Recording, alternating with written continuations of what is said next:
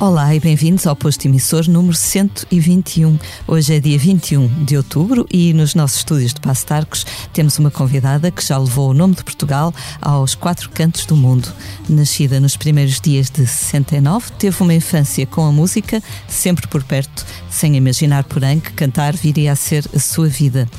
Aos 17 anos, uma noite no bairro Alto mudou o seu destino. Depois da aventura com os Madre Deus, chega agora caminho a solo, sempre bem acompanhada por uma voz inconfundível. Bem-vinda, Teresa, como estás hoje? Obrigada, estou feliz por estar aqui convosco. Francisco, é um prazer estar aqui consigo. Se descobre a si próprio como poeta. Ah, essa é uma pergunta muito difícil de responder. Eu, eu sou uma parte do braço que ele deixou para, para pôr em pé aquilo que ele Se quis. quiseres fazer um balanço da tua vida, Em contagem decrescente para os 50 anos do Expresso, Francisco Pinto Balsemão entrevista 50 personalidades ao longo de 2022. Não perca o podcast Deixar um Mundo Melhor, disponível em todas as plataformas e em expresso.pt.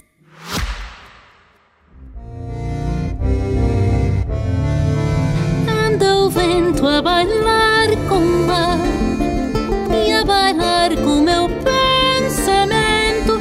Já nada fica no mesmo lugar. São tantas vozes no mesmo momento.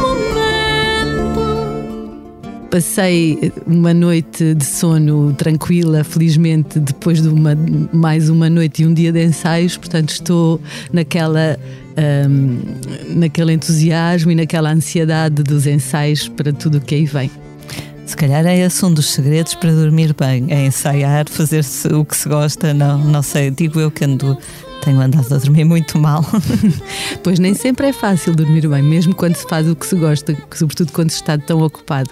Mas, mas sem dúvida, para dormir bem ou, ou para estar feliz e para se nos sentirmos realizados e, e para irmos passando ah, os dias ah, e, e- e progredindo, ou seja, caminhando na vida, fazendo aquilo que se gosta, sem dúvida que, que não será o segredo, mas é mesmo a receita para, para, para nos encontrarmos connosco e para sermos felizes e- e- e fazermos os outros também felizes. Celebras por este dia 35 anos de carreira, uma data bonita. Uh, tens a sensação de que passou esse tempo todo, uh, desde que começaste a cantar profissionalmente? Ou tens a- às vezes aquela sensação que foi menos tempo, mais tempo? O tempo às vezes é um animal um bocadinho esquisito, não é? Gosto dessa expressão. Sim, é sem dúvida um animal esquisito e essa noção varia, não há dúvida. Ahm, passou realmente muito tempo, mas passou depressa ah, e, e ao mesmo tempo devagar. Lá está, depende daquilo ah, de que nos vamos lembrando, dos momentos que vivemos. Ah, foram, são 35 anos muito, muito intensos. Ahm, e felizmente, felizmente, eu vivo o presente, não é? o dia a dia. Claro que o passado ah, me acompanha ahm, como referência para aquilo que, que quero continuar a fazer e para aquilo que prefiro não prosseguir, ou naquilo que prefiro não prosseguir, mas acima de tudo, aquilo que, que ilumina o meu presente é sempre um sonho de futuro, de, de objetivos a, a alcançar. Ahm, e nesse sentido, a noção do tempo ah, depois varia e, é- e o tempo é visitado, ou a memória é visitada ah, de diferentes formas, mas acima de tudo. Hum, passou rapidamente, acho que sim. Acima de tudo, a sensação é que passou, de passou depressa.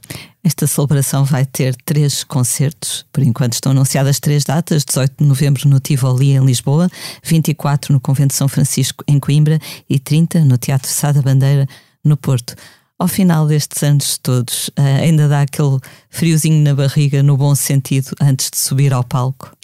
Dá cada vez mais friozinho na barriga, dá mesmo. Ahm, porque a responsabilidade é sempre maior. é?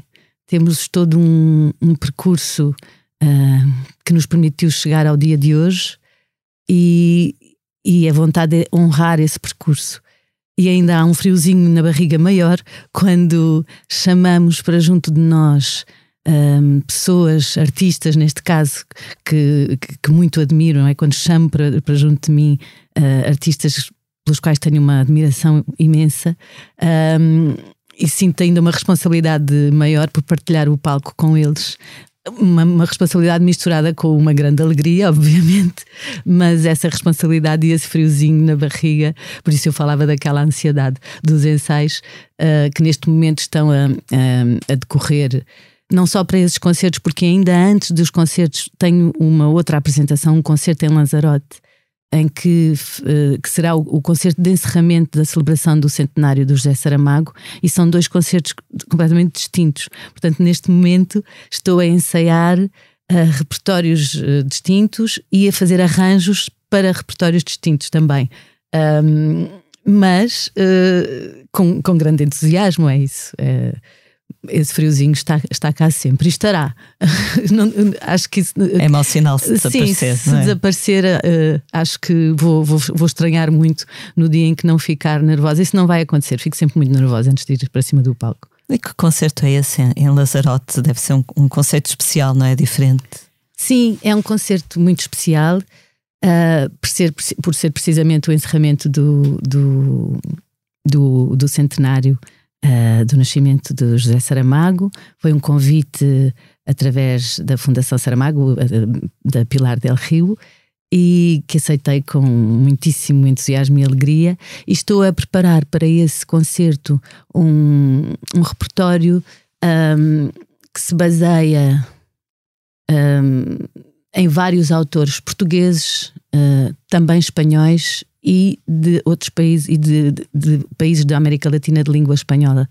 Um, há temas originais. Uh, eu tenho um tema uh, que já fiz um, um, tema de, com letra do José Saramago que se chama Alegria, uh, mas compus mais dois. Estamos a trabalhar nesses temas e, e fiz tam criei também dois temas para, um, para autores espanhóis, um poema do António Machado e um poema do António Gala. Portanto, uh, estou com muito eh, muito entusiasmo por estar a trabalhar esse repertório com a banda que me acompanha, que também é. Uh, tem sido um ano de, de muitas transformações e mudanças, e, e neste momento estou acompanhada um, a instrumentação é a mesma, portanto, tenho na bateria, uh, ou está comigo na bateria, um, percussão e guitarra o Rui Lobato, que já me acompanha há, há, vários anos e também na produção dos discos, não só como músico. E, e, e depois tenho uh, na guitarra uh, a Ana Gonçalves Albino, no acordeão a Catarina. Catarina Silva e no contrabaixo a Sofia Queiroz. Portanto, é uma banda uh, predominantemente feminina, o que também me agrada bastante.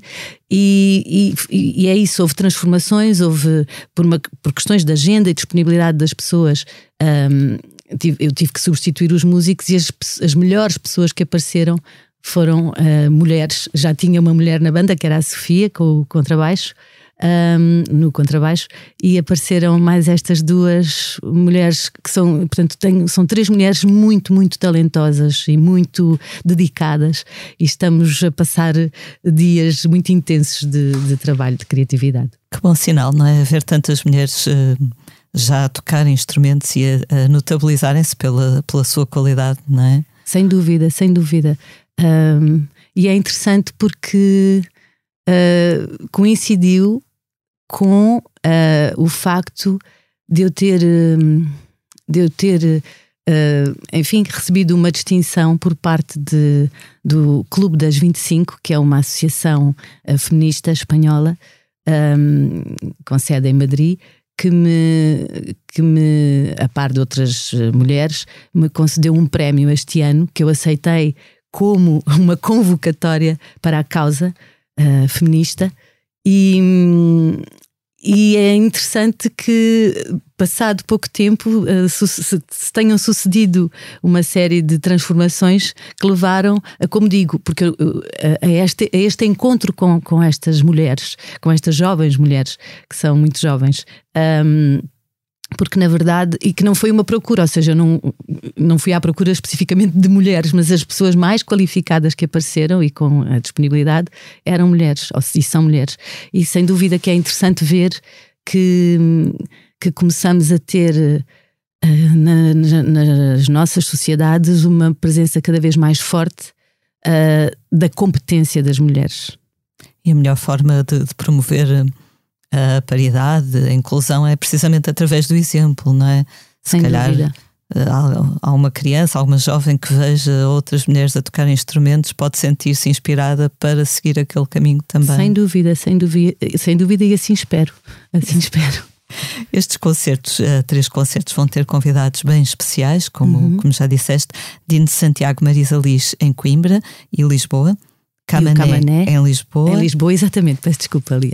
Parece. Maria João e Tim dos Chutos no Porto. Um, o que levou a escolher estes convidados? Uh, representam cada um deles uma faceta um bocadinho diferente, se calhar? Exatamente. São pessoas que, pelas quais, em primeiro lugar, tenho uma imensa admiração. São pessoas que dedicam a sua vida inteiramente à música, toda a sua vida e energia, e são artistas uh, de primeira grandeza uh, que muito me honram uh, com a sua presença. E é isso, a ideia foi um, ir ao encontro de pessoas de, de, de estilos muito diferentes na música, uh, também para me desafiar a mim mesma. Uh, a visitar os seus mundos, não é? E a trazê-las também para o meu universo musical. Um, e são pessoas com as quais tenho relações distintas. Um, o Camané nunca cantei com ele. Uh, mas convidei-o porque, além da admiração dele, foi das primeiras pessoas que me lembrei quando falámos de termos convidados nos concertos, uh, porque um, ele assistiu a um concerto meu em Lisboa, já não me lembro, há cerca de dois, três anos, já não me recordo, e veio falar comigo e, e, e vinha com um brilho no olhar e com um entusiasmo que, que me deixou muito. Um, grata, muito enternecida, porque e, e, assim que pensei em convidados, pensei no Camané, pensei também imediatamente na Marisa Liz, que aqui há uns anos atrás me convidou para um concerto no Campo Pequeno dos Amor Eletro, eh, e com quem me tenho vindo a cruzar. Depois, mais tarde, também já a convidei para, para participar num concerto meu, na altura no Casino Estoril. Um, e pensei no Dino também, que foi uh, uma pessoa, uh, é um artista devo dizer até cujo trabalho não conhecia, tenho vindo a conhecer aos poucos, mas que conheci pessoalmente uh, quando fomos os dois júris no Festival da Canção. E foi uma pessoa que me. Fiquei. Uh, rendida ao seu. É uma pessoa encantadora, de uma gentileza, de uma. De uma para mais, primeiro que tudo, pela sua gentileza, mas depois ouvindo o seu trabalho e, e fiquei com, com grande admiração por ele, portanto convidei-o. Em relação ao Tim, o Tim é, é um. Já, já me cruzei com o Tim muitas vezes, ele já teve a simpatia de me convidar a, a partilhar o palco com ele em várias ocasiões, nos Companhias de Aventura, nos concertos que ele fez no Coliseu e no Porto já há, muito, há muitos anos. Um, o ano passado, na festa do Avante. Um, e noutros já nos, já nos cruzámos, já, já partilhei com ele o, palco várias vezes. Portanto, desta vez senti uh, muita vontade de o convidar, ele aceitou e fiquei muito feliz. A Maria João, tenho também por ela uma admiração enorme. Ela convidou-me há muitos anos atrás também para fazer um concerto no São Luís em que ela convidava várias cantoras. Estava eu, a Xana dos Rádio Macau, a Helena D'Água, a Anabela dos Melarife Dadá, e espero não estar a esquecer-me de ninguém. Se estiver, desde já peço desculpa. Uh, e desde essa altura foi maravilhoso cruzar-me com ela. Tocámos dois temas, uh, um standard jazz e um, e um, original do Mário Lajinha.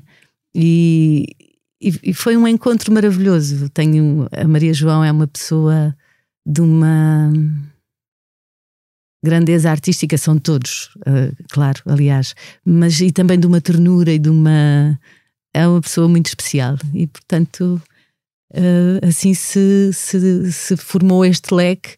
Convidei ainda um, um, outro artista, mas que por motivos de saúde acabou por não poder estar presente, mas onde haver, espero eu, mais ocasiões para, para continuar a, faz, a, fazer alguns concertos nesta, nesta ótica, digamos assim. Portanto, o, a parte pessoal acaba por pesar, pesar também na altura do convite. Sem é? dúvida. Haver essa ternura, esse respeito pela, pelo artista, pela pessoa também, não é? Sim, ou seja, são pessoas que para lá da, dos artistas eh, que são, eh, da, da excelência que são em tudo o que fazem, uh, ou que põem em tudo o que fazem, uh, são pessoas de, com, de uma humanidade uh, que, me, que me diz muito. Isso é muito importante, não é? Que nas relações humanas são pessoas de uma grande humildade e, de uma, de uma, e, e com uma grande grandeza. Estes concertos terão. Uma grande grandeza, enfim. que feio. Uma grandeza jeitosa. Exato, uma grandeza boa. Uh, estes concertos terão temas uh, já conhecidos, temas também do disco que, que está a ser preparado? Uh, terão temas, sim, terão temas originais que ainda não fazem parte de um repertório totalmente original, porque lá está, os temas originais serão com letras serão esses com, com letras do, com poemas do Saramago. Um, terão temas que têm feito parte do meu percurso ao longo dos anos, tanto da minha autoria como de alguns autores portugueses e não só que eu vou cantando, uh, que tenho vindo a cantar ao longo do, dos tempos, e depois temas também uh, dos convidados. Portanto, é assim uma mistura. Não é fácil, porque quando eu fiz a lista de temas para cada concerto, o concerto estava enorme. Um, e pronto, e, e, e, não foi fácil escolher, não é? Porque são, lá está, são muitos anos, mas não é um concerto, isto é importante eh, eu dizer até para mim mesma, isto não é um concerto que pretenda representar um percurso de 35 anos, isso não é de todo, é um concerto que acima de tudo assinala o facto de eu, uh, ao fim de 35 anos, uh, continuar na música, assinala a minha gratidão por esse facto e uh, ao uh, celebrar essa, um, esse extraordinário acontecimento, esse extraordinário acontecimento que é estar na música ao fim de, de 35 anos, um, sendo que 20 desses anos foram com os Madre Deus, 15 já são em nome próprio. Um, e, e, é assinalar uh, esse assinalar esta data mas com os olhos postos no futuro, não é? Ou seja, claro que há temas que, que vão fazendo parte de, de que, fazem parte do meu percurso, mas eu, não o representam inteiramente, porque seria impossível, nem na sua diversidade. Hum, acima de tudo, é um olhar para, para, para a alegria do, do presente e também para uh, o, o, horizonte que se avizinha de continuar a, a criar música e a gravá-la, que é o que eu espero fazer no ano que vem. O horizonte que está também já a ser preparado com um agenciamento novo, não é? Já faz parte desta etapa? Uh, agenciamento. Uh, está, estás a ser representada pelo bairro da música. Exatamente, é? exatamente. Era isso. Eu também pensei que sim, podia. Sim, uh, foi interessante porque o meu encontro com o bairro da música um, deu-se precisamente na, no ano da pandemia, eh, quando em 2020. E, e, e, foi um encontro nesse período, não é? Uh, foi interessante que nos tenhamos encontrado numa altura em que havia tão poucas perspectivas de se conseguir uh, marcar concertos e de se fazer trabalho e que, no entanto, tínhamos estabelecido uma relação que se tem vindo a desenvolver aos poucos. Um, e, e, e, é maravilhoso contar com o entusiasmo deles, porque são pessoas. Um, são pessoas que acreditam uh, nos artistas que, que representam é? e, que, e que escutam, que escutam com interesse quais são um, as ideias de, de percurso e enfim, temos-nos vindo a conhecer, mas, eh, mas é também graças a eles e ao entusiasmo deles, foram eles que disseram vamos marcar estas datas, é importante assinalar, ao fazer uns concertos nesta altura, eu, eu disse ok, então vamos lá assinalar, uh, já que temos a coincidência de, de, de, de destes 35 anos, vamos assinalá-los. E, e, é isso, é uma, uma parceria muito entusiástica e, e enfim, e estamos juntos. Há pouco achei curioso quando mencionaste uh, a poesia uh, como forma de, de, inspiração, uma fonte de inspiração para as composições. Uh, é assim que geralmente tu começas ou não? Não, é, é, curioso porque normalmente não é mesmo. Ou seja, em todo o meu percurso um, enquanto autora de, de temas, uh, os temas que tenho criado e que gravei em dois álbuns distintos, um de, que foi publicado em 2012 e outro em 2016, portanto já lá vai algum tempo, mas lá está. Entretanto, também tivemos estes anos, estes dois anos aqui suspensos, todos nós, não é? Nas, com as nossas vidas um pouco. Um, em, em, sei lá, em reflexão.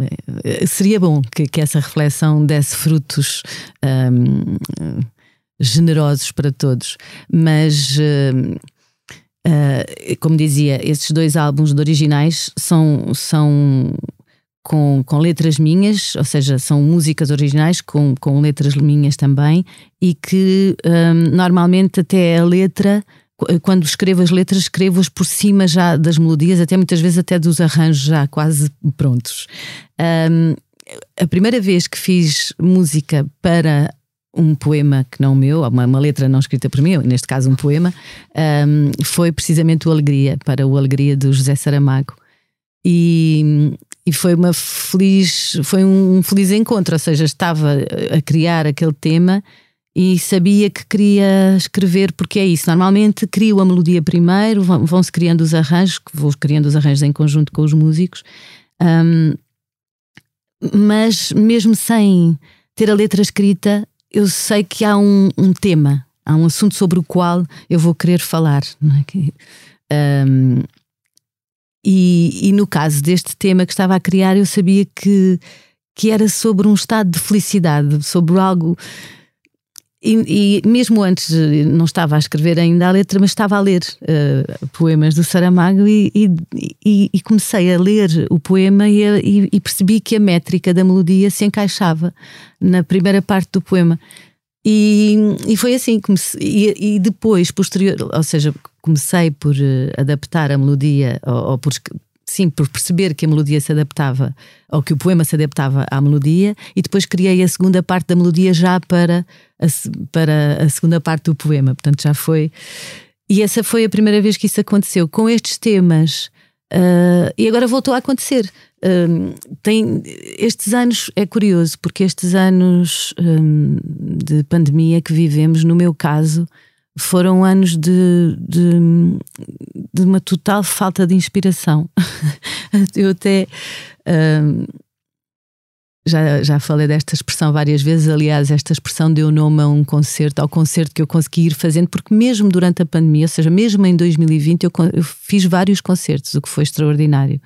Uh, não só com uma formação em trio mais pequena dentro da banda, em que apresentei algum repertório em alguns circuitos, uh, digamos que mais inesperados daquilo que seriam os, os, circuitos normais na altura, porque os teatros estavam fechados, depois começaram a abrir e as pessoas podiam estar sentadas com as máscaras, com, com, não é? com as cadeiras ocupadas, uma outra não. Uh, mas fiz esses concertos, fiz um concerto ainda a convite da, da Orquestra de Guimarães, um concerto para celebrar o aniversário do Auditório Vila Flor, em Guimarães, que tinha sido inaugurado com os Madre Deus há 15 anos atrás, na altura, portanto, agora 17, um, ou 18, não é? Já, bom. Um, e, e o concerto foi muito interessante porque era com a orquestra uh, e foram feitos arranjos tanto para temas meus como para eh, temas de vários autores portugueses que eu cantei na altura e muitos, muitos deles uh, cantei durante bastante tempo, um, por um extraordinário compositor português, o Pedro Lima. Uh, e foi maravilhoso poder, durante esse ano, naquele período, foi em setembro de 2020, fazer esse concerto uh, que nunca mais se repetiu, mas espero que se repita, porque também foi um, ou seja, foi a produção de um, de um concerto que deu bastante trabalho na escrita dos arranjos, depois nos ensaios, e, e, e, e acabou por ser apenas uma data, mas ficou ali um trabalho uh, feito. Um, mas isto para dizer, já estou a fugir imenso, se calhar, à pergunta, não é? A questão de da qual era a pergunta? dos poemas. Ah, dos poemas, exato. Onde é que eu já, já vou?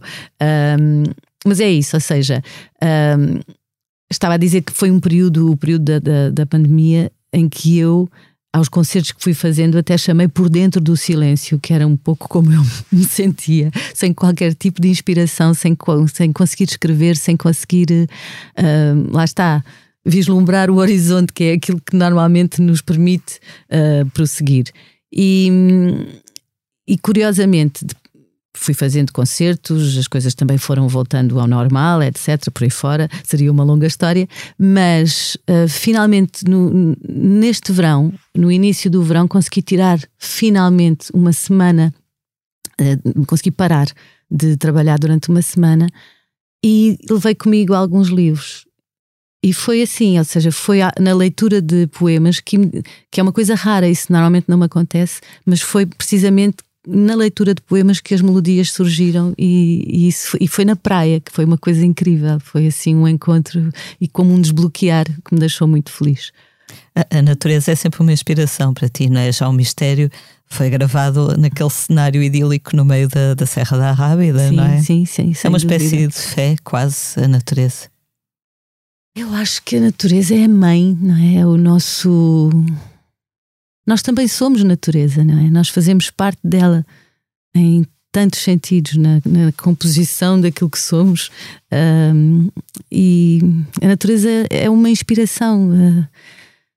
A, vida é ela mesma, não é? A, a força de tudo o que nos cerca, a beleza, um, o exemplo de, de, sobrevivência, o exemplo da, da dureza da vida também. Um, é sem dúvida uma inspiração e uma.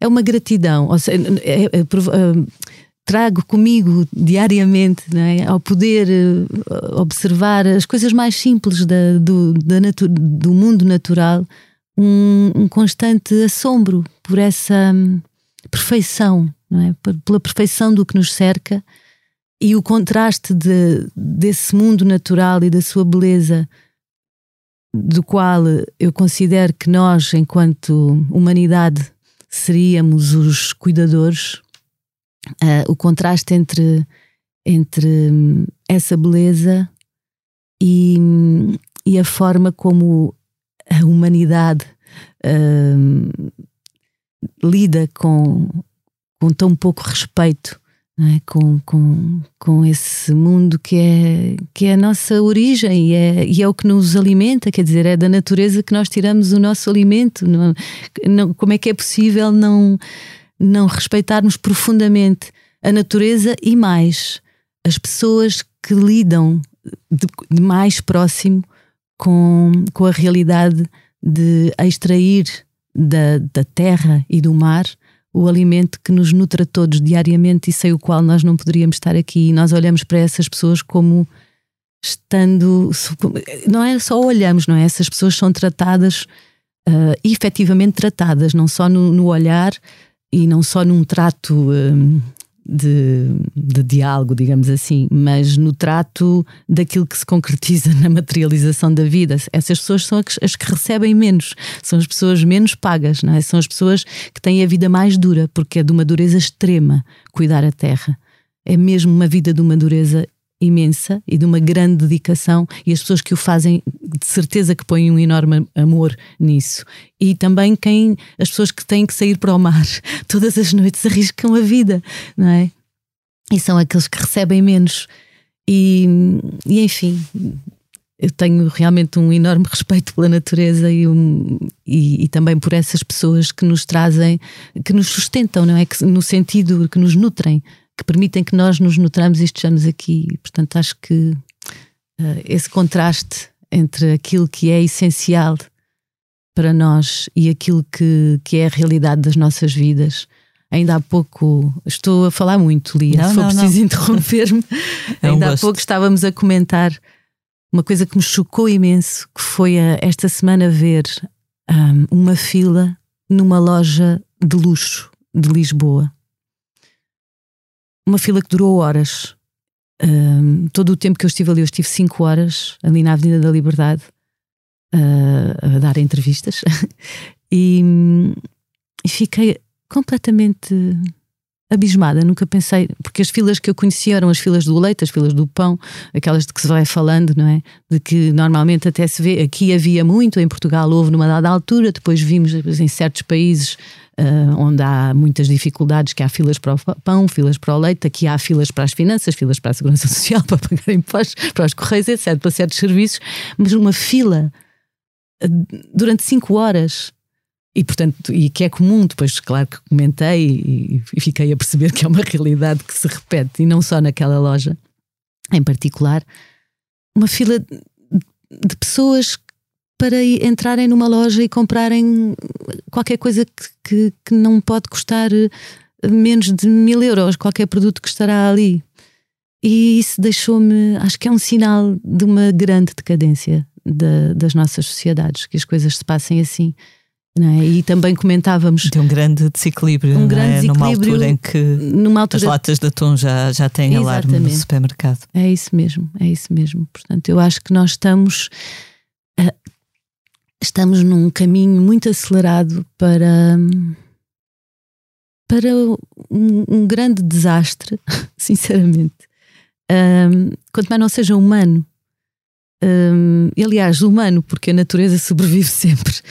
E, e é extraordinário porque nós estamos nesse caminho exatamente a par de um caminho paralelo que se faz no sentido contrário e que seria possível se a vontade política é? e se as pessoas tivessem a oportunidade na vida de terem uma formação desde a mais tenra idade que lhes permitisse entrar em contacto com a realidade, com quem elas são. Ou seja, se a, escola não estivesse ao serviço de um sistema que, cujos resultados são aqueles que nós vemos, por exemplo, estes, não é? Mas estivesse ao serviço da, da formação, da informação das, das pessoas, de, de forma a que, cada, a que cada um de nós pudesse entrar em contacto com os talentos que nós trazemos, porque cada um de nós nasce com um talento. Pelo menos, não é? Com vários, mas pelo menos a saber fazer muito bem uma certa coisa. E uh, quando temos a oportunidade para desenvolver esse talento uh, e nos podemos dedicar a ele profissionalmente, podemos uh, subsistir no desenvolvimento desse talento. E depois ainda é mais extraordinário quando, ao, se isso acontece, podemos partilhar nosso, os nossos talentos, não é? E e ele passa a fazer sentido não só para nós, como para as outras pessoas, para muitas outras pessoas ou para outras pessoas. E isso não acontece a todas as pessoas, não é? A todos nós, mas poderia acontecer, ou, ou pelo menos podíamos estar nesse caminho, e temos que estar nesse caminho. Uh, mas estamos muito longe, estamos muito longe disso. Uh, e é um desperdício de vida, lá está, até da natureza, não é? Nascem tantas crianças por dia que bom, uh, é? mas tão poucas têm a oportunidade de ver a luz e, e de se desenvolverem e de, e de inspirarem outras pessoas e de transformarmos e de juntos podermos transformar a realidade. Uh, ou seja, se conseguem criar nas estações espaciais, se conseguem criar água não é? Do nada, não é do nada, obviamente, mas não vou descrever o processo até porque não sou conhecedora, mas consegue-se criar água. Um, que, que, as pessoas podem beber onde não há água corrente, não, não é? Um, como é que é isso? Ou seja, como é que é, é, mesmo graças à ganância humana que nós estamos nesta, neste, neste panorama que, que podemos infelizmente ver hoje, é? em que os conflitos se acentuam, em que as desigualdades se acentuam e em que os retrocessos querem uh, avançar. Uh, é muito preocupante e, enfim. Dizes que todos nascemos com, com talento, tu nasceste com o dom da música, mas tanto quanto sei, tiveste uma infância despreocupada, sem pensar em grandes palcos ou uh, sem pensar na música como um caminho profissional. Quando é que sentiste que tinhas essa dádiva, no fundo, que é essa, essa voz imensa, essa vocação para a música? Eu acho que a música e, e o canto também. Uh, no meu caso, desde pequenina, que foram uma companhia, porque Uh, como são para toda a gente, a música é sempre uma companhia, não é? Mas uh, eu sou filha única e passava muitas horas sozinha a brincar. E penso que, que, que o facto de cantar era um. A música me fazia muita companhia e me estimulava, não é? Uh, e eu cantava por gosto e por. mas sem ter realmente qualquer noção de que a música pudesse um dia vir a ser a minha profissão, é? o meu ofício. e, e só, eu acho que só, só me dei conta, ou seja, comecei a dar-me conta de que quando cantava uh, as pessoas gostavam de me ouvir e, e, e, e, tinham curiosidade ou vontade que eu cantasse mais, mesmo quando comecei a sair à noite para o bairro Alto e pelo, porque tinha uma amiga que, que, que, era muito próxima e que me convidava, me convidava disparado, que me pedia sempre para cantar, porque começou por me ouvir cantar nos intervalos das aulas no liceu. Eu cantarolava, não é? Ela gostou de me ouvir e achou que eu tinha uma voz especial. Pronto. Uh, e e, e, começou a, a pedir-me para, para, cantar esta e aquela música, coisas que ela percebeu que eu ia cantando. E foi assim, realmente. Eu depois saía à noite e ela saíamos juntas, não é? Naquelas descobertas da, da adolescência, descoberta do bairro Alto, da Lisboa, um, daquele tempo. E, e foi assim, ela pedia-me para cantar e as pessoas fazia-se um silêncio, não é? Eu cantava à capela, podia estar ou num restaurante ou numa tasquinha, ou às vezes até no meio da rua. E fazia-se silêncio, as pessoas aplaudiam, e isso começou a ser uma alegria, não é? As minhas saídas noturnas começaram também a ter esse motivo para mim. Mas mesmo ainda aí, sem, sem pensar eh, sinceramente eh, em nada de, de um percurso na música.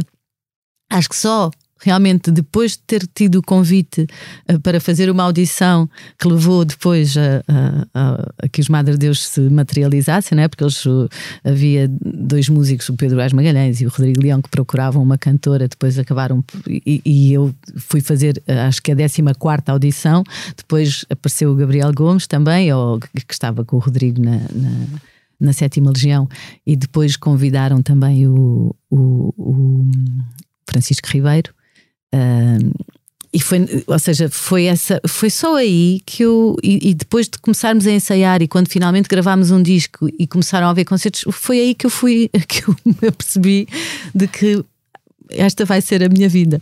É? Este, vai ser, já, este é o meu caminho. Já 13 cantoras tinham feito audições antes, é isso? Ao que sei, sim. Portanto, passou o 13, que é o número supostamente do azar, e foi pois, a 14 quarta. Exato, podemos ter essa leitura, eventualmente. Como é que foi essa audição? Ias nervosa? Devia ir, não me recordo muito bem de estar nervosa. Recordo-me de. Foi, uma, foi, na, foi na, na cave do, do Abelho, da Sétima Legião, onde ensaiavam, onde eles ensaiavam, e, e foi.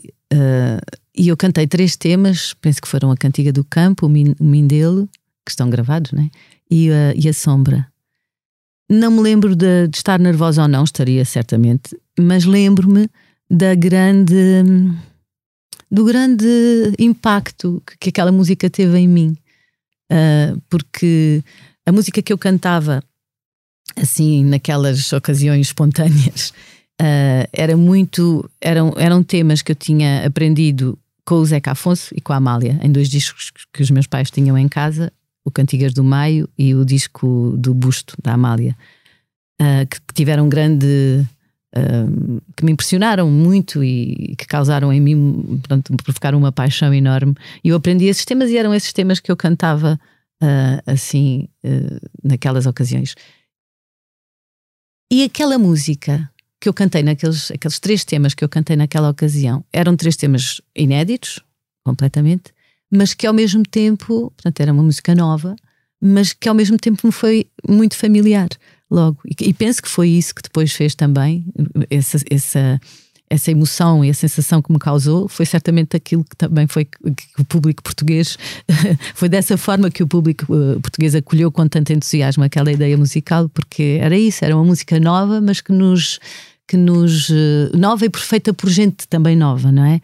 Um, e que nos uh, trazia todo um universo um, da nossa memória, não é? E a projetava no futuro com foi, foi.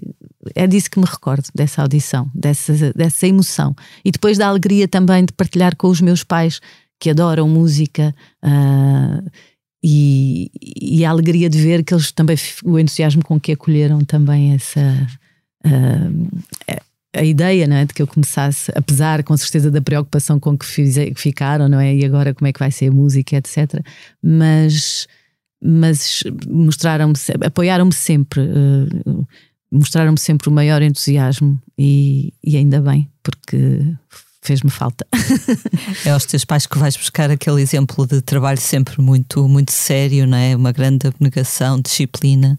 Sem dúvida, porque são pessoas. O meu pai, infelizmente, já, já não está entre nós, um, mas sim, tanto o meu pai como a minha mãe uh, foram pessoas que trabalharam toda a vida, desde muito novos. O meu pai começou a trabalhar com 10 anos de idade, como infelizmente era comum naquela altura, ou seja, os dois tiraram a, a instrução primária e não fizeram mais escola.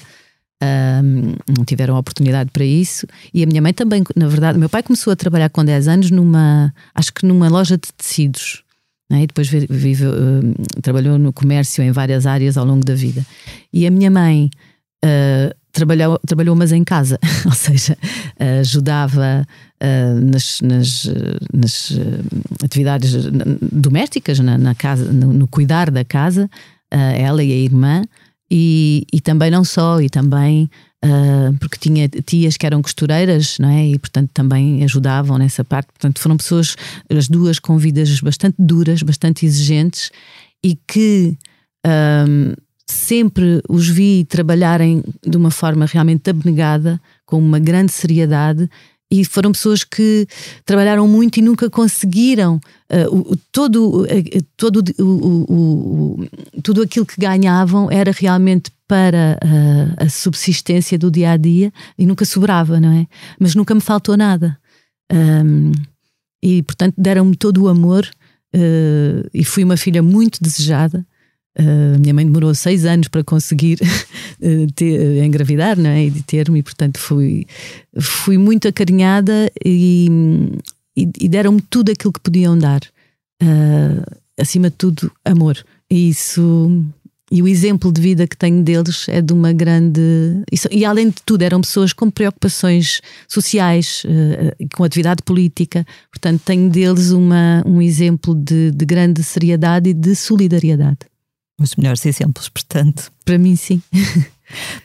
Eras muito jovem quando entraste nos Madre Deus e passados poucos anos estavas naquela lufa-lufa de digressões internacionais, concertos para muita gente.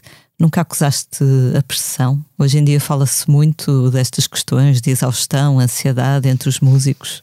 Na altura acusei não se falava. Imenso. Não, não se falava. Eu acusei imenso, imenso. Um, acusei para dentro, convencendo-me sempre que de que ia conseguir, não é? Um, porque era realmente uma vida muito, muito exigente, uma enorme disciplina e a par da disciplina já natural e da exigência um, também natural, mas sem paralelo, porque nós vivemos uma história de um sucesso sem paralelo e de uma intensidade na atividade crescente, obviamente que não foi súbita, Uh, os três primeiros anos foram concertos em Portugal, ainda com bastante espaço entre eles, mas a partir de uma certa altura começou uma atividade muito, muito intensa. Uh, nos primeiros anos, até um pouco caótica, digamos, na marcação de, de, concertos, porque havia tanto entusiasmo que nós queríamos corresponder aos convites e íamos fazer tudo, e, e começou a ser complicado.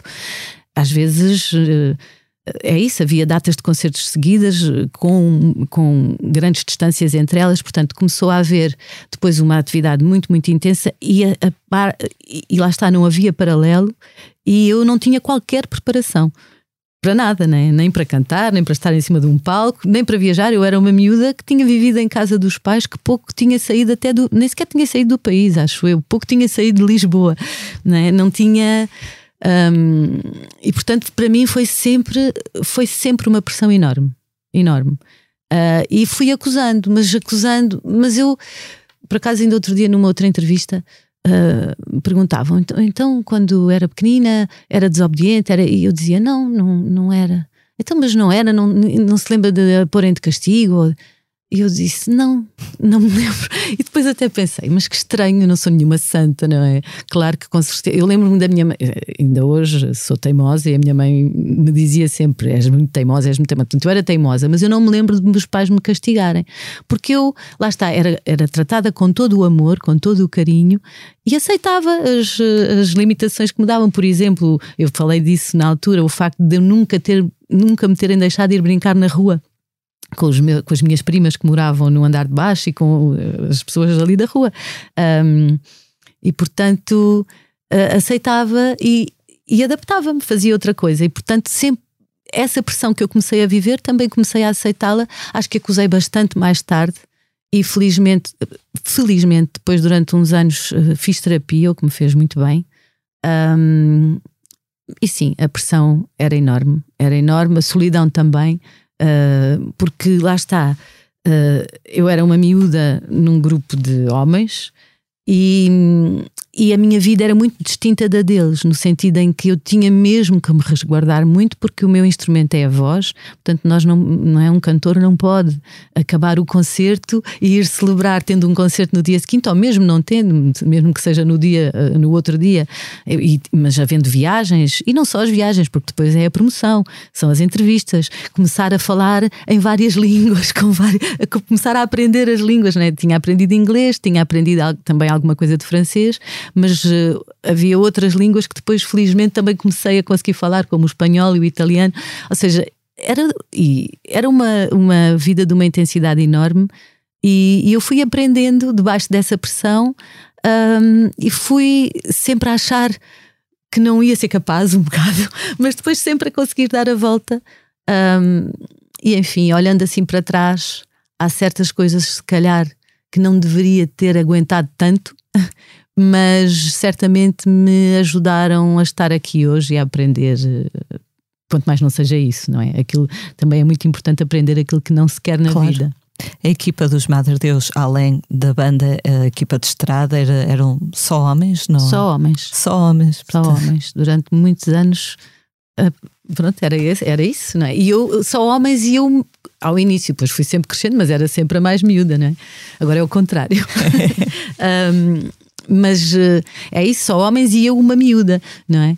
Uma miúda, miúda. Quer dizer, quando, comece, quando gravámos o primeiro disco eu tinha 18 anos e, e, e, é isso, é o mesmo que eu já disse aqui, não é? Sentes Sem que qualquer... acabaste por crescer, ter de crescer de forma mais rápida, talvez?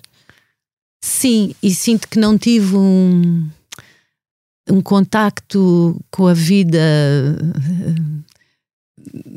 do, do comum das pessoas, não é? Com, tive, tive uma vida que não me, que não me permitiu uh, ter contacto com muita gente, estabelecer grandes laços de amizade. Há, tenho laços de amizade que perduram, como essa minha amiga Raquel e outras pessoas que perduram até hoje, mas é difícil criar novos laços porque, porque a minha atividade. Um, e se calhar também sou um bocado introvertida, não é? Depois tudo se soma. Uh, mas é difícil, porque a própria atividade da música e, da, e a criação da música, como qualquer atividade de criação, uh, exige bastante tempo de, de, de, um certo recolhimento, não é? Uh, às vezes, mesmo em alturas em que estar, tenho que estar mesmo sozinha, para compor, para escrever, e depois todo o tempo de preparação de ensaios com todas as pessoas são tempos, hum, são muitas horas uh, que vivemos ali naquele universo, portanto não tenho muito contacto uh, com. Vinha precisamente a falar disso agora com o Francisco, que é meu assistente e, e, e, não só, quer dizer que nos dá um apoio extraordinário um, também na produção. E, e é isso, é um pouco contacto com, com, com o mundo, a não ser, por exemplo, o maior contacto que tenho às vezes é assim repentino, não é? E, são, e, é, e é nestes quadros, assim, de como estar agora aqui, com todo o gosto, a falar até sobre mim, que também é, também é estranho, mas eu, porque eu gosto muito de conhecer pessoas, gosto muito de ouvir as pessoas, de, de, de ouvir histórias, não é? De, de, perceber como é que as, as, pessoas vivem, como é que as pessoas, o, que é que as pessoas uh, sentem, imaginam, uh, enfim desejam, porque acho que nós realmente fazemos um, um, todo, não é? Um todo que, que quanto mais unido, mais forte. Nesse aspecto, essas digressões também, também devem ter ajudado a abrir os olhos, não é? Para como vivem pessoas uh, em, em, sítios tão distintos como, sei lá, o México ou a Coreia. Sim, a Coreia nunca tive, não, nunca Coreia, estive não. na Coreia, mas estive no Japão muitas no vezes Japão. com os Madres Deus. Depois, mais tarde, fui a Taiwan já por duas vezes. Tenho a, alegria de que tanto o Mistério como o Horizonte tenham sido publicados uh, nesse país e noutros, como no Peru, o México, sei lá, tantos países, sim. É claro que é, é, entrar em contacto com a cultura, com as culturas desta forma, é sempre também através de uma janela pequena, não é? Que é a janela da nossa atividade, ainda assim. Mas dá para perceber certos hábitos e como é que as pessoas trabalham. E, e o trabalho, a forma como as pessoas um, lidam com o trabalho, diz muito também sobre as culturas. Depois, claro, também temos que nos alimentar, acabamos sempre por conhecer um pouco da gastronomia de cada lugar. De cada lugar. Mas é raro, é muito, muito raro termos ocasião uh, de realmente conhecer um bocadinho mais de, de, de estabelecer ligações, mas ao longo dos anos tenho vindo, até por pessoas que vêm aos concertos e que se vão aproximando, e que, por exemplo, em Itália há um grupo de pessoas que já aparece muitas nos concertos quase todos e que normalmente já vêm jantar comigo no fim, porque são pessoas de uma grande. Uh, pronto, a palavra se calhar não é, sim, mas de uma grande uh, fidelidade, não é? Pessoas que, que estão ali ao meu lado, que me apoiam desde sempre. Um, e as pessoas com quem trabalhamos, uh, promotores por aí fora, no, nos vários países, estabelecemos laços, portanto, são amigos que ficam para a vida. Uh, no fundo, cada um de nós também tem esse, também vive muito no seu circuito, não é? Mas de facto, uh, esta coisa de andar sempre em viagem, e claro que nos últimos anos não é tão intensa, mas é, uh, continua a, a, a acontecer. Dá-nos uma, uma põe-nos aqui assim um bocadinho numa bolha, numa espécie de uma bolha, mas por outro lado, sem dúvida, oferece-nos uma perspectiva de, do tempo e, e, de, e, de, outras culturas que é distinta e que é muito interessante. É um grande privilégio poder, poder viajar pelo mundo, sem dúvida. E que bom seria se as pessoas tivessem a oportunidade de o fazer, uh, mais pessoas o pudessem fazer uh, com calma, enfim com, com a mente aberta, não é? Exato, sim, não, não de uma forma só de lazer, não é? Porque realmente entrar em contacto com outras culturas através do trabalho é diferente. Uh, mergulhamos mais fundo e, e eu estava aqui, estava a dizer que não há muitas ocasiões de, de conhecer. Eu, pessoalmente, porque eu, em, como canto, não é? Eu preservo muito e, portanto, os dias de concerto eu só faço aquilo. Eu não estou no quarto, uh, faço o, o, yoga, que foi uma, foi uma atividade que comecei a fazer há alguns anos e que me faz muito bem.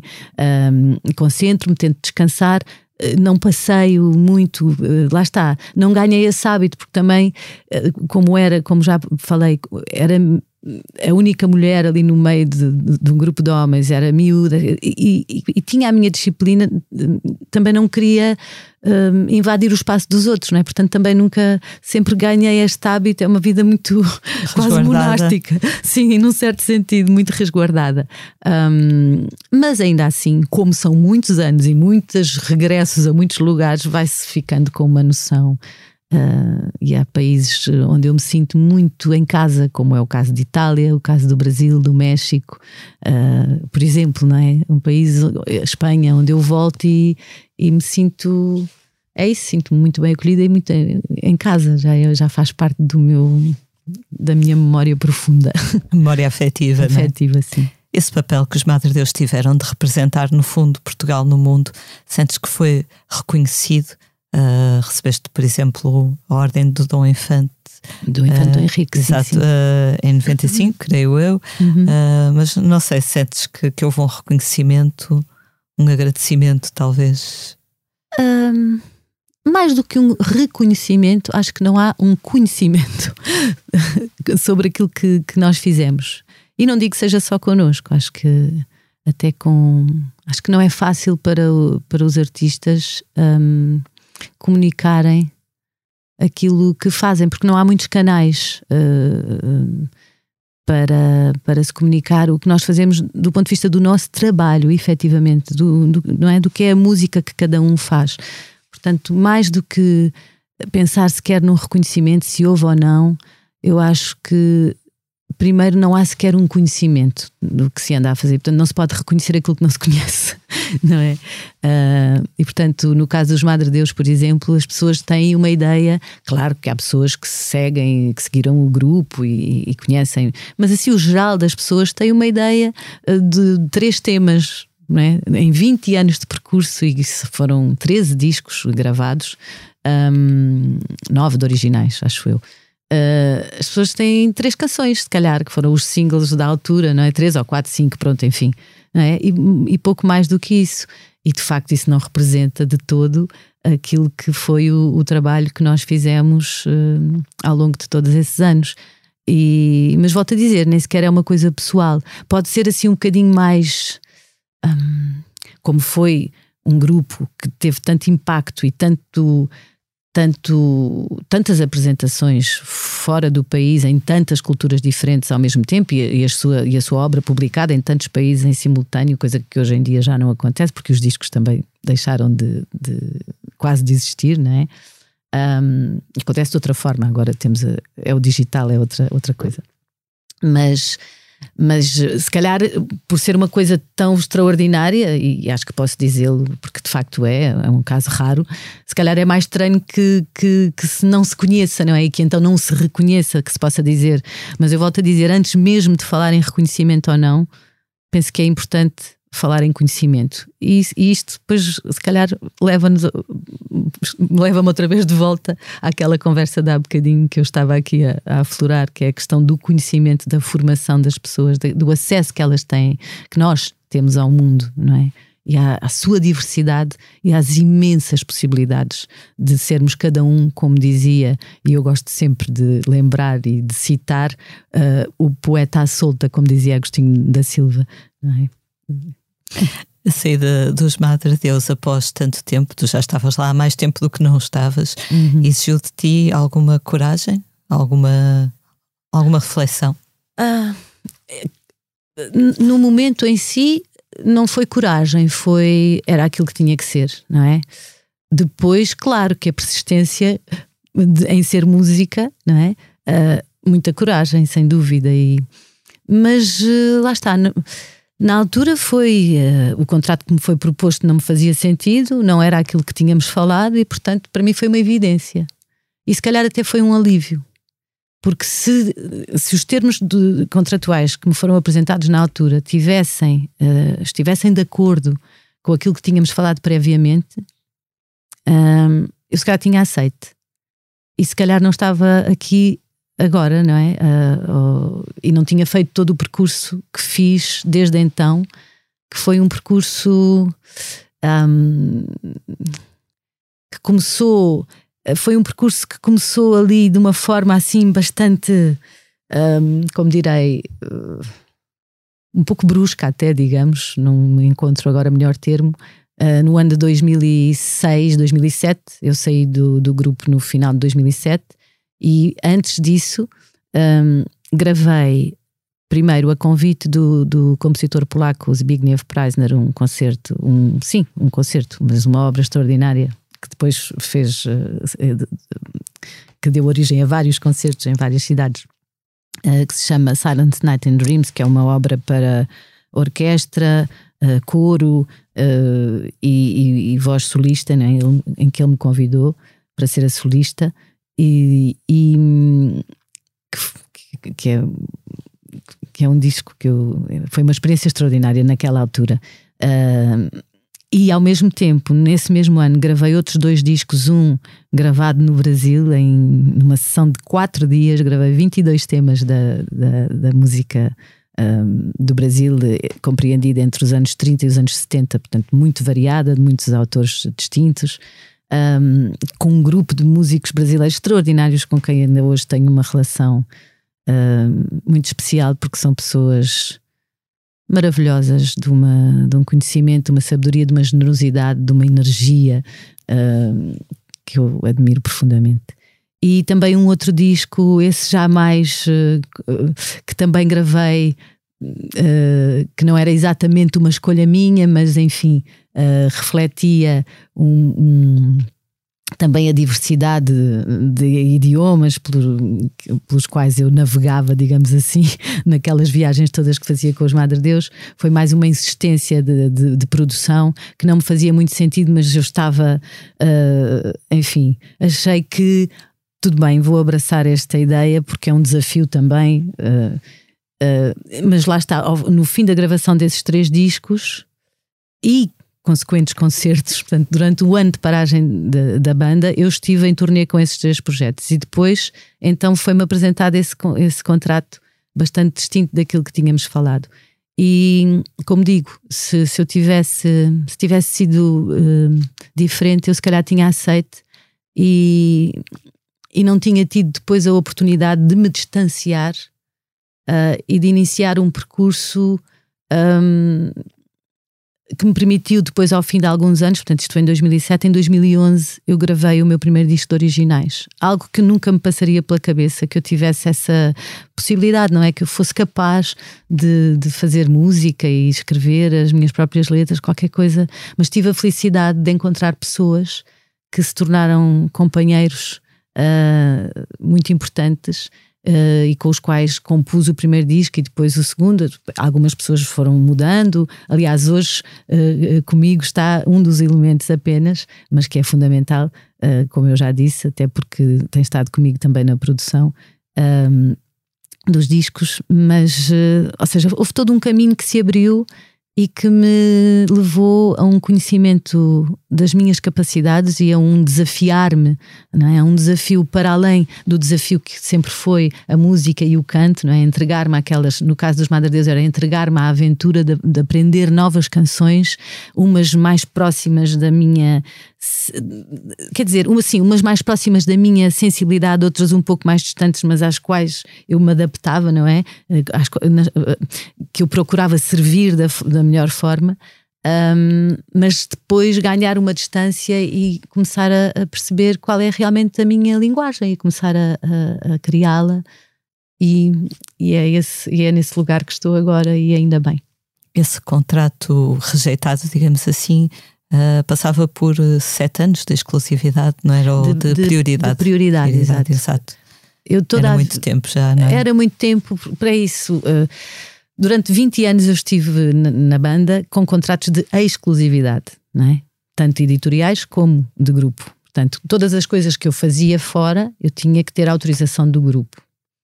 Uh, e eu foram contratos que eu assinei, não é? com os quais eu concordei. Aliás, não era só eu que tinha termos de exclusividade, mas, mas, mas os meus eram mais, mais fortes mesmo. Um, mas lá está, eu tinha nasci, eu, eu, nasci um pouco para a música ali dentro, não é? E todas as, todo o ambiente que me cercava, digamos assim, ao circundante, a palavra cercar se calhar é muito forte, um, era a escola que eu tinha de música, não é? Portanto, eu vivi sempre ali dentro um, tentando uh, uh, adaptar-me, cantar que, uh, o melhor que eu sabia, e, porque era a minha maior paixão, a música, e era isso que me fazia permanecer ali, não eram as músicas, as letras, aquilo que eu cantava.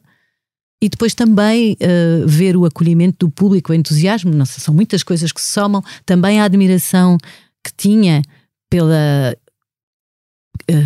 dificuldade que era ao longo dos anos, não é? Uh, ver como era difícil, aliás, uh, manter um grupo de pessoas entusiasmado e junto e pessoas juntas a trabalhar e a viajarem pelo mundo, a ter uma relação editorial em vários países com os promotores, ou seja, havia toda uma, uma, uma estrutura de vida que eu percebia que era difícil e que eu admirava que fosse possível, não é? E, e por isso também contribuía com entusiasmo. Ao fim desses 20 anos, um, esses, o, o, contrato de que tínhamos falado era, talvez, porque o grupo parou durante um ano, era pronto, podemos voltar se calhar com. Porque não era. Os músicos todos queriam fazer, ter outras aventuras e, portanto, nem toda a gente tinha a disponibilidade, que era imensa uh, dos últimos anos. E, portanto, um, aquilo que se tinha falado era: pronto, se calhar vamos ter uma atividade mais centrada em três, quatro meses muito intensos durante o ano e depois cada um faz as suas aventuras. E isso era muito distinto, distinto dos tais sete anos que não seriam já de, de, exclusividade, seriam de prioridade, mas numa banda como os Madre Deus, não é?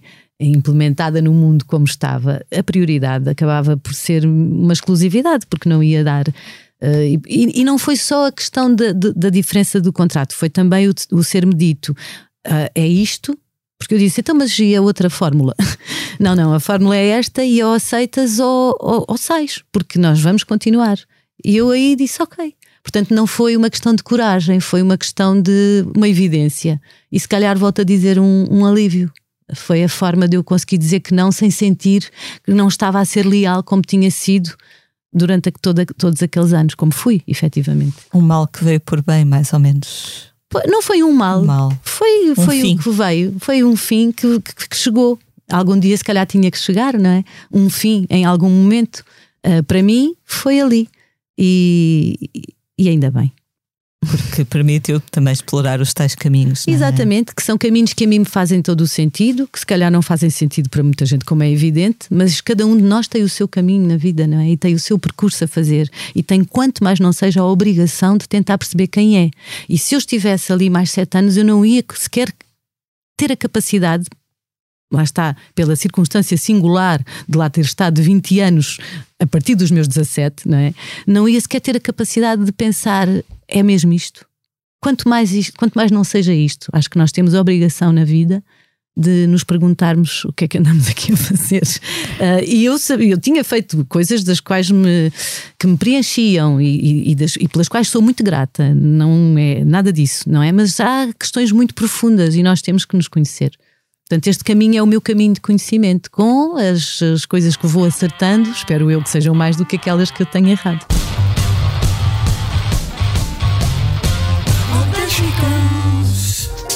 Toda a gente critica o telemóvel do vizinho, mas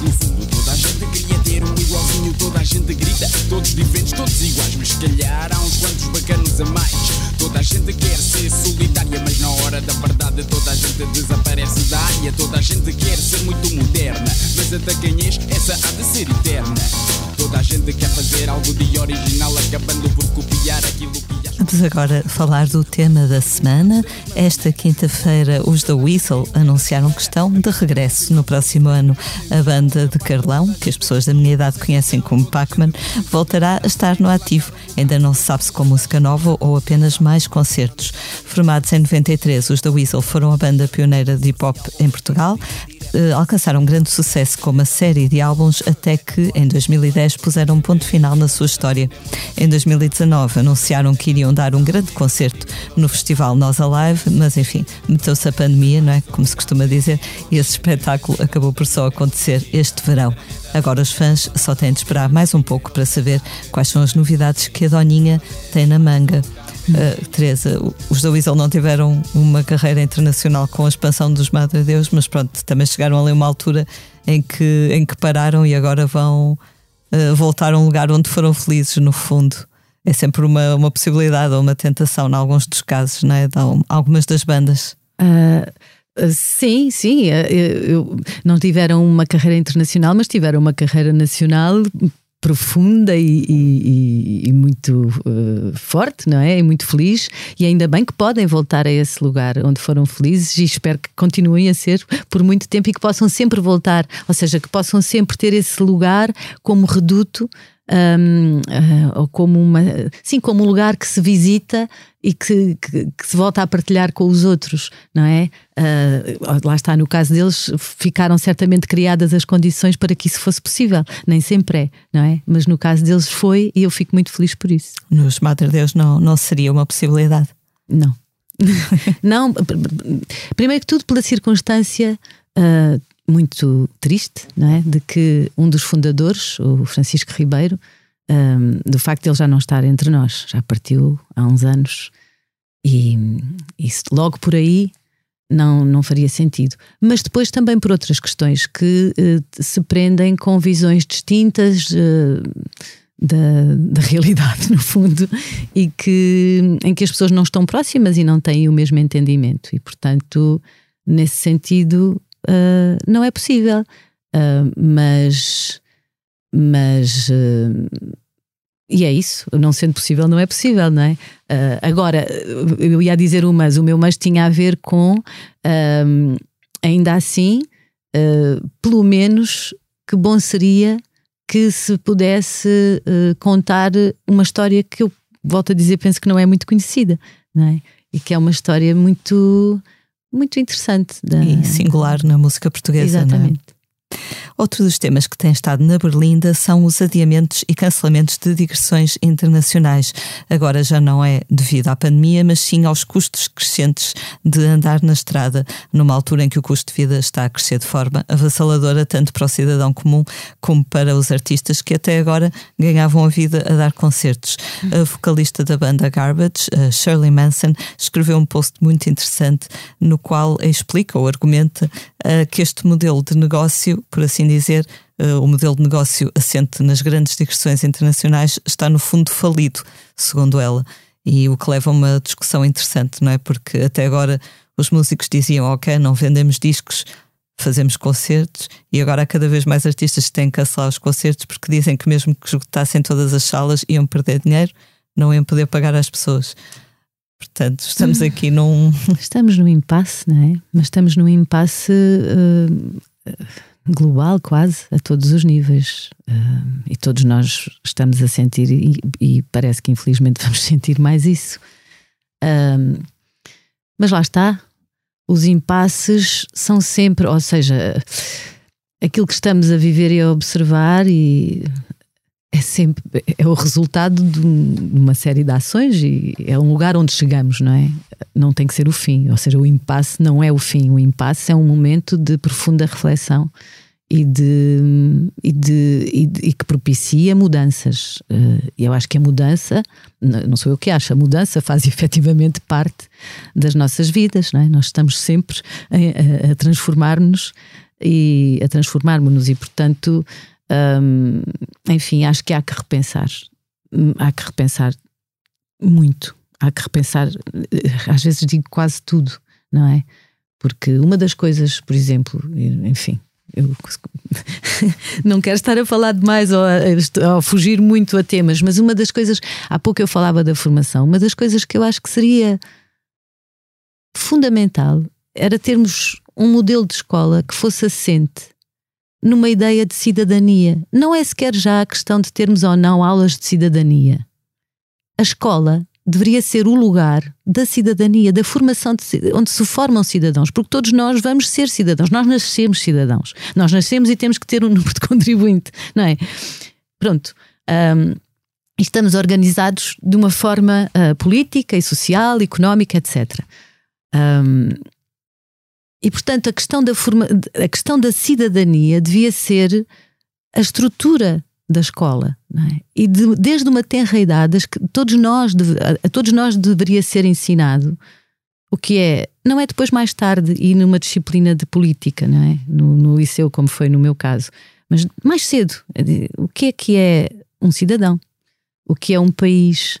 Como é que se organiza um país, as várias formas de organização, um, não é? repúblicas, monarquias, os parlamentos, o que é um parlamento, o como, tudo, ou seja, o que é que são os impostos, o que é que é a segurança social, todos os mecanismos do Estado deviam ser um, nós devíamos tratar esses assuntos tocato lá, não é? Mas desde, não digo desde pequeninos, mas pronto, essas noções deveriam começar a ser introduzidas bastante cedo e desenvolvidas muito profundamente. Todos nós deveríamos uh, ser versat, uh, versáteis, não, versados e versáteis também nessa, nessas matérias, no que, é, no fundo é aquilo que nos define. Nós temos que ser cidadãos conscientes cada vez mais e próximos e ativos, não, eh, não nos limitarmos também. Uh, e eu uh, não sou, não consigo ter a atividade uh, cidadã que eu gostaria, mas, mas penalizo-me por isso, tenho pena, mas de facto nós nós não nos podemos limitar uh, a que a nossa atividade política ou cidadã, enfim, seja apenas o ir ao, às urnas de quatro em quatro anos e pôr ali o nosso voto e depois uh, aliar-nos aliar um pouco ou ficarmos apenas a criticar. Nós temos capacidade, nós temos que nos associar por aí fora, não é? Uh, e acho que se, considero que, digo eu, enfim, que se, se desde ter idade houvesse esta noção de cidadania, nem sequer é noção, é formação. Nós de facto vamos, nascemos e crescemos aqui para sermos cidadãos. E esse conceito é muito importante, eh, desenvolvermos esse conceito. E enquanto isso não for assim, enquanto as coisas não partirem de dentro de nós, porque temos a consciência, porque nós somos acima de tudo uma consciência que se alarga ao longo da vida. É? Nós nascemos e temos uma consciência que se alarga ou não ao longo da vida, mas idealmente alarga-se, não é? E no meu ponto de vista, quanto mais ela se alarga um, para fora, de, para dentro num sentido, mas depois também para fora de nós, considerando que cada um de, de, que o próximo não é é também um alguém que tem um dentro que se exprime e que, que, está em contacto connosco, não é? Portanto, quanto mais cada um de nós tiver consciência de quem é e do que é que nós somos em conjunto, mais podemos livremente um, ter a noção de que nós somos um todo e que temos que nos ajudar e que se não nos ajudarmos, como escreveu o Papa Francisco, não é? Se nós não começarmos, se não perceber na, na, sua encíclica Fratelli Tutti, se nós não percebermos que somos efetivamente irmãos e que estamos e que temos que estar todos unidos, nós vamos acabar todos uns contra os outros. Aliás, está a ver-se a desunião. Uh, é cada vez a agressividade, a violência, não é tanto verbal como física, começa a ser uma norma. E isso é inaceitável é incompreensível no nosso estado evolutivo de civilização, porque nunca a civilização Uh, as civilizações é? tiveram a oportunidade que nós temos hoje ao nível da comunicação. É? Nós olhamos sempre para o mundo pensando que as antigas civilizações um, eram mais atrasadas. Eu não considero que assim seja. Nós tivemos civilizações, a grega, por exemplo, mas não só. Uh, os aztecas, quer dizer, com todas as coisas que não nos servem à luz do que conhecemos hoje, não é? Mas de uma extrema, de um extremo desenvolvimento. E nós deveríamos aprender uh, com esses exemplos, não esquecer esses conhecimentos e à luz do que sabemos e das possibilidades que temos hoje de comunicar e da facilidade que temos hoje ainda, porque podemos deixar de o ter de um dia para o outro, de comunicar uns com os outros, um, crescermos juntos. É, é isto. É nisto que eu acredito. E no fundo, lá está, uh, liga-se também com aquilo que dizias há pouco, não é? Todos temos uma mais-valia, um talento, algo a dar. É que isso. poderemos depois trocar com as mais-valias dos outros. É, é, isso, é porque nós podíamos estar num mundo a anos-luz deste em que estamos, não é? Se todas as pessoas.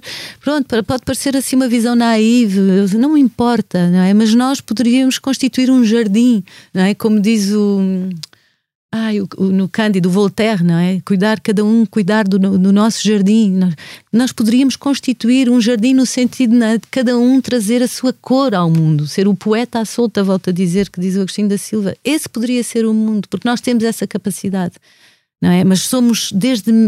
Eh, é a questão da. Estamos numa luta, estamos de facto numa luta entre. Uh, a liberdade do ser, da profundidade do ser, não é? E do conhecimento contra. Um, nem é contra, porque essa liberdade está um, a ser. Um, a tentar ser cativada, não é? E é cativada diariamente uh, e ao longo dos séculos tem, tem sido, não é? Mas cada vez faz menos sentido, cativada por um mundo de interesses que quer dominar, não é? Porque também existe, assim como existe esta capacidade criativa, também existe uh, e sempre existiu uma vontade de domínio, não é? E essa vontade de domínio hum, é forte e tem, e tem capacidades materiais, não é? E, e isso é que é. E é graças a essas capacidades materiais, ou seja, nunca houve tanto dinheiro no mundo como há hoje e nunca o mundo. E ele sempre foi muito desigual, mas, mas quer dizer, quanto mais se avança, ou seja, se nós estamos a avançar no tempo com o conhecimento que, que, temos e não estamos realmente a avançar numa consciência global, estamos fortemente a retroceder. Não é? Se nós não avançamos, mesmo que estagnemos, já estamos a retroceder. E, e enfim, e é triste ver que que a, que a, história se vai repetindo nos seus piores exemplos. Sem dúvida. Quando os melhores exemplos estão aí para serem vistos, não é? As pessoas cada vez têm mais conhecimento, infelizmente não a um nível global, mas em células de, de sociais, não é? E a Europa tem uma grande responsabilidade nisso, não é? As pessoas cada vez têm mais conhecimento e capacidade, assim pudessem partilhar, assim pudessem partilhar. Sem dúvida, falta um pouco essa noção.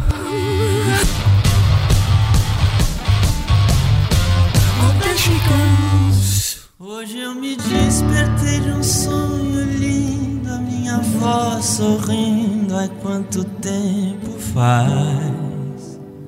Vó que eu não te abraçava, a tua voz na sala, os quadros e os cristais.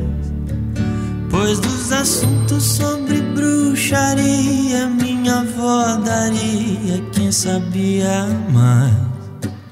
Agora vamos falar do que andamos a fazer na redação. Entrevistei recentemente o músico brasileiro Tim Bernardes, que anda em digressão por Portugal. Não sei se conhece. Não conheço. É um jovenzinho bem talentoso. A conversa pode ser lida no site Blitz Expresso. Uh, nela, o cantor-compositor fala sobre o seu novo disco, Mil Coisas Invisíveis, e também sobre a amizade que tem com músicos portugueses como Salvador Sobral e os Capitão Fausto. Uma coisa curiosa que o Tim Bernardes, que tem 31 anos, disse é que no início da sua carreira sentia que tinha um público muito jovem, como ele próprio e a sua banda, que ele também tem uma banda além da, da carreira a solo. Desde que escreveu uma canção para a Maria Betânia e que cantou com a Gal Costa, diz que o público mais afeto ao MPB já, o, já considera que ele é alguém. Que bom, que maravilha! então passou a ter um, um público mais velho também. É uma noção engraçada, não é? E super importante, não é? Porque eh, um artista que consegue comunicar eh, assim mais transversalmente em termos geracionais, eh, isso é uma maravilha. É uma maravilha e é uma esperança de vida enorme. Exato. para ele Curiosamente, ele na, na, entrevista também diz que, que sente que, como é que é? Que as rodas da, da história estão a girar de forma mais rápida agora, o que curiosamente tem tudo a ver com o que acabamos de, de conversar. Sem dúvida. Vou querer conhecer o seu trabalho, vou já procurar. É bem bonito.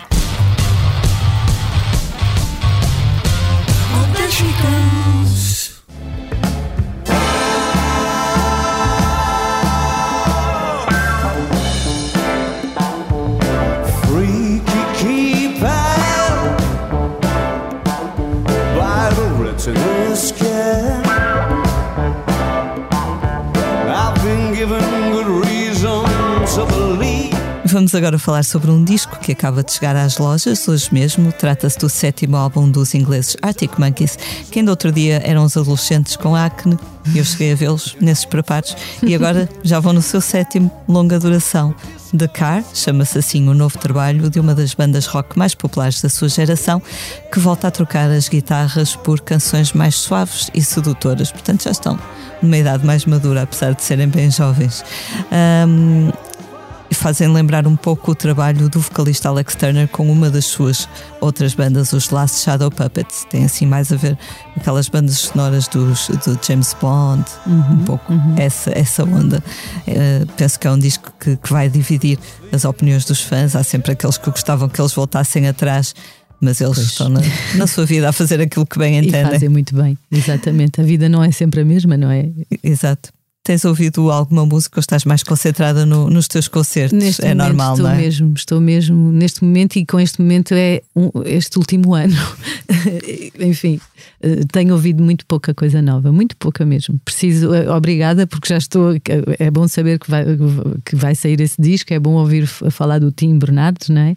Uh, preciso de facto, lá está, eu preciso de falar com pessoas, preciso de sair dali. Estou desejando de uh, acabar este período de concertos e de conseguir uh, acalmar um pouco e lá está, e mergulhar uh, noutras re realidades musicais e não só, porque nós precisamos disso, né? nós, nós precisamos de nos inspirar e de, de entrar em contacto com o mundo para nos renovarmos e para, lá está, para mudarmos e continuarmos. E de facto é isso mesmo, nós não podemos ser sempre os mesmos, não é? Às vezes somos mais contemplativos e é natural, então se passa algum tempo que olhemos uh, para o passado com algum alguma e podemos ser, possamos ser contemplativos e possamos um, ter até outra calma, uh, é? Falando no, no, disco que estávamos a falar agora, não é? Com músicas com, mais tranquilas, uh, mas é isso, é preciso, nós não somos nunca os mesmos e, e, e, e as pessoas têm que que aceitar isso dos outros, nos outros, não é? Perceber, não, esta pessoa está a seguir o seu caminho, que interessante, deixa lá ver que novidade é que está aqui. Porque para ser, porque lá está, se as pessoas, se, se todos nós repetíssemos sempre para conforto uns dos outros aquilo que fazíamos, o mundo já não existia, não é? Onde é que estávamos? Se calhar na idade da pedra lascada outra vez à volta de uma fogueira só para ficarmos quentinhos, não é? Exato, isto resultou, vamos fazer tudo sempre assim, não é? Melhor é estar aqui.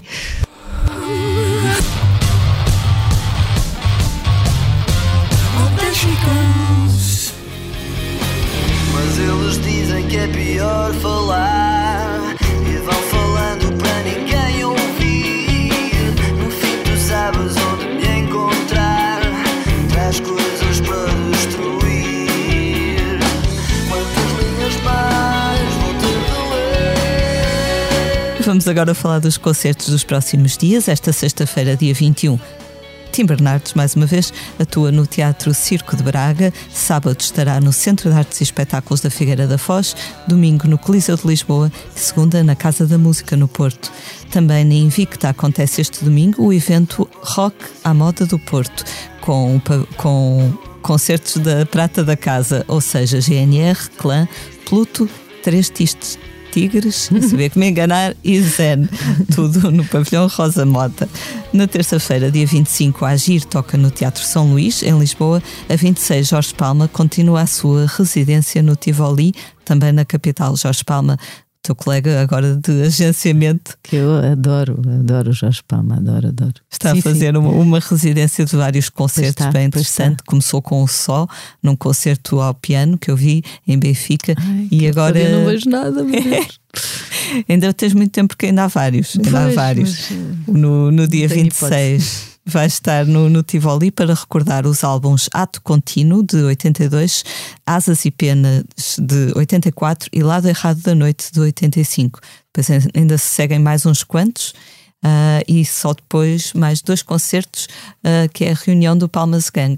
Uau! Ai, adorava ver todos. Eu tenho. O Jorge Palma é, é um dos enormes que nós temos, não? É um poeta extraordinário, músico, é incrível. Temos sorte, não é? Temos uma sorte incrível. E agora estava a ouvir essa agenda de concertos e estava tão feliz porque é tanta gente a fazer tanta coisa diferente. É tão diferente o panorama de agora do panorama, de, por exemplo, quando eu comecei a cantar, que também havia ali uma certa agitação, não é?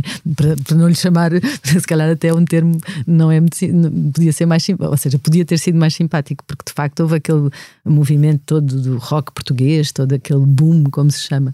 Um, mas, mas é, quer dizer. Uh, a quantidade de músicos de, e, e, a sua diversidade não é? e, a, e, a, formação, sobretudo de músicos com, com formação musical, coisa que na altura era muito mais difícil de haver, havia muito menos escolas, ou seja, a, a evolução no mundo da música ao nível da formação e da, é gigantesca e é maravilhoso ver tanta gente tão diversa e lá está de idades tão, tão distintas a fazer uh, a oferta musical artística em que fico mesmo feliz. E das próprias salas, não é? Exatamente, e a atividade das salas. Portanto, é isso. O mundo está aí a girar e as pessoas são criativas e estão a fazer coisas uh, e é, é para isso que tem que se olhar, é para isso que nós temos que olhar. Enfim.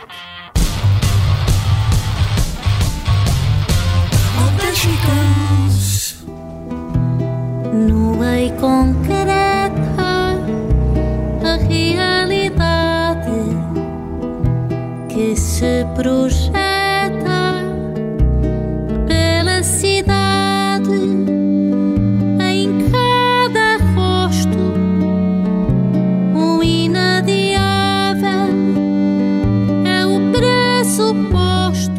Teresa, muito obrigada. Chegamos assim ao final de mais um posto emissor. Muito obrigada, foi um prazer.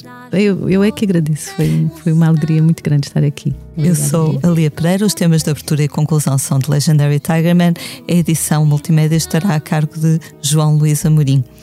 Como é hábito, vamos finalizar com uma leitura, Teresa. Eu trouxe um poema que já li várias vezes, é um poema que eu, que eu adoro, de uma, de uma poeta que eu adoro, que é a Sofia de Mel Breiner. A forma justa.